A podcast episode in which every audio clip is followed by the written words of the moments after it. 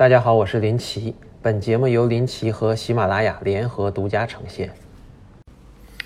呃，大家好，我是奇哥，好久不见。刚好这几天周末在香港，然后呃又感冒啊，这个嗓子有点哑，然后又咳嗽，所以呃昨天发了个简版，昨天回来了发了个简版啊，前周四那天也没有录音啊。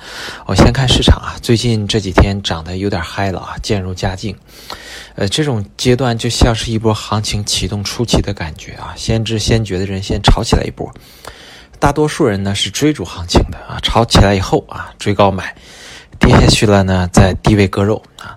追风是很难赚钱的啊，我是不管东南西北风怎么吹，我自捏住好公司我倒不动。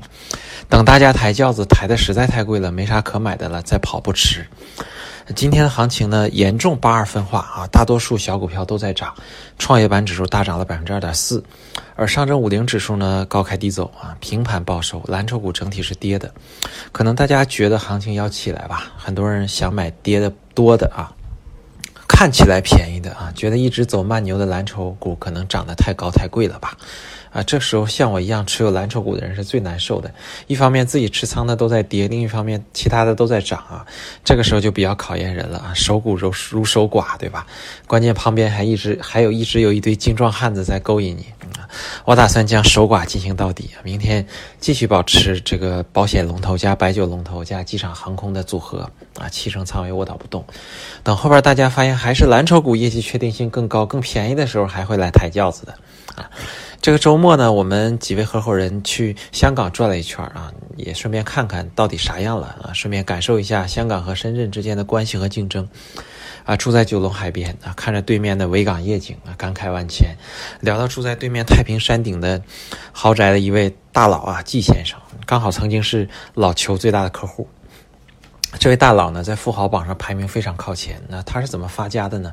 最开始就是做一些小生意，赚了些钱啊。然后有校友创业想让他投资，他就投了两百多万，结果占了近百分之五十的股份啊。结果没想到这公司上市了。然后呢，他也一路参与公司经营，在上市前呢，还分了百分之十以上的股份给全体员工。然后上市以后呢，公司市值不小啊，股价一路大涨。随着解禁呢，季先生便找高位一路减持套现，连续几年都是 A 股套现王。嗯，现在身家一百多亿美元啊，主要是因为还有不少股份没解禁啊，卖不了。现在这家公司市值在三千亿以上，如果他不找高位这个减持的话。他现在身家应该是在一千亿以上啊！季先生自己也没想到公司能做这么大，居然能赚这么多，就像当年马化腾也是一路减持腾讯一样。呃，这位季先生之前创业没有做过太大的公司，减持套现以后呢，大量投资也没有投成再牛，就是更牛逼的公司啊。但仅仅靠这一次机会就成为富豪榜上的人物啊！可以说，如果一直不让他减持套现的话，他被动能赚更多的钱那！如果我们经营一家没上市的公司，公司也很赚钱的话，相信大家都不愿意轻易把股份卖了。人生发财的机会是不多的啊，靠做公司，靠拿出好公司的股权是最好的机会啊。优质公司的股权资产是最稀缺的资源，是最应该争夺的对象。有时候各种认知的原因限制了我们的想象力啊。当我们身处一个时代最伟大的国家时，一个优秀公司的成长潜力可能远远超出你的想象啊，甚至超出公司创始人的想象。巴菲特能创造一生投资传奇，跟他所处的盛世关系很大。从我个人的经历来说呢，也是这样一种感受。